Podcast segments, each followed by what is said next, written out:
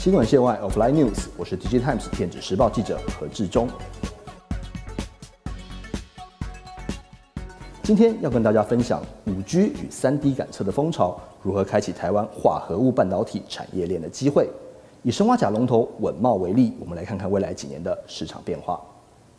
化合物半导体是由三族跟五族的元素所化合构成，一般我们也称为三五族半导体。目前化合物半导体当中，以生化甲技术较为成熟，应用也最为广泛。其中，台湾的稳茂就是目前全球最大的六寸生化甲晶圆代工厂。生化甲有两大特色，其一，相较于主流的细材料，生化甲具有较高的电子迁移率，因此特别适用于无线通讯、高频传输的 RF 与 PA 元件。第二，生化甲具有高效率的光电转换特性，近期应用于 3D 感测发光源的面射型镭射 VCSEL 就是采用所谓的生化甲制成。那么进入 5G 时代之后，生化甲有哪些机会呢？第一，我们从手机应用的 PA 颗数来看看机会在哪边。一支 4G 的手机所使用的 PA 数量大概是五到七颗，到了 5G 手机使用的 PA 数量一直要采用到十到十四颗。也就是说，从颗数来看，增加幅度是接近倍增的。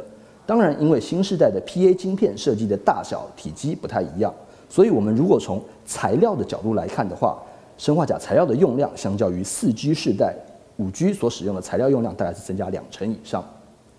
五 G 的商机也不会只有在手手机领域，配合各种终端装置，基础建设必须同步建制，包括各种大、中、小型的基地台当中，都需要更多的 RF 与 PA 元件。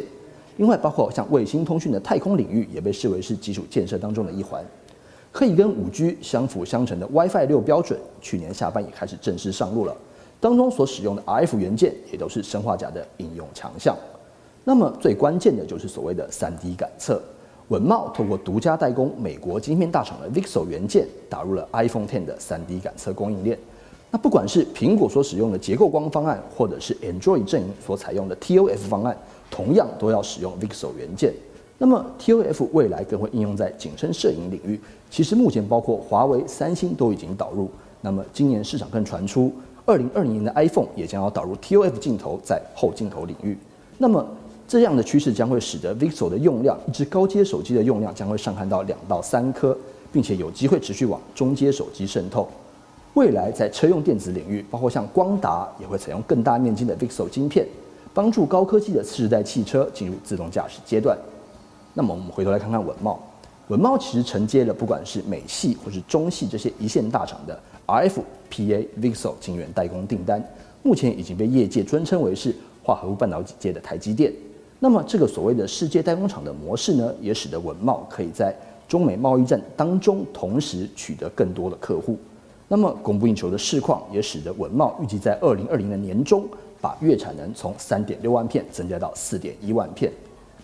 整体来看，我们从五 G 跟三 D 感测的双成长引擎之下，文茂与台湾三五族半导体产业的机会才正要开始。新闻线外 Offline News 看到听到，锁定 DG Times 影音频道，我是电子时报记者何志忠。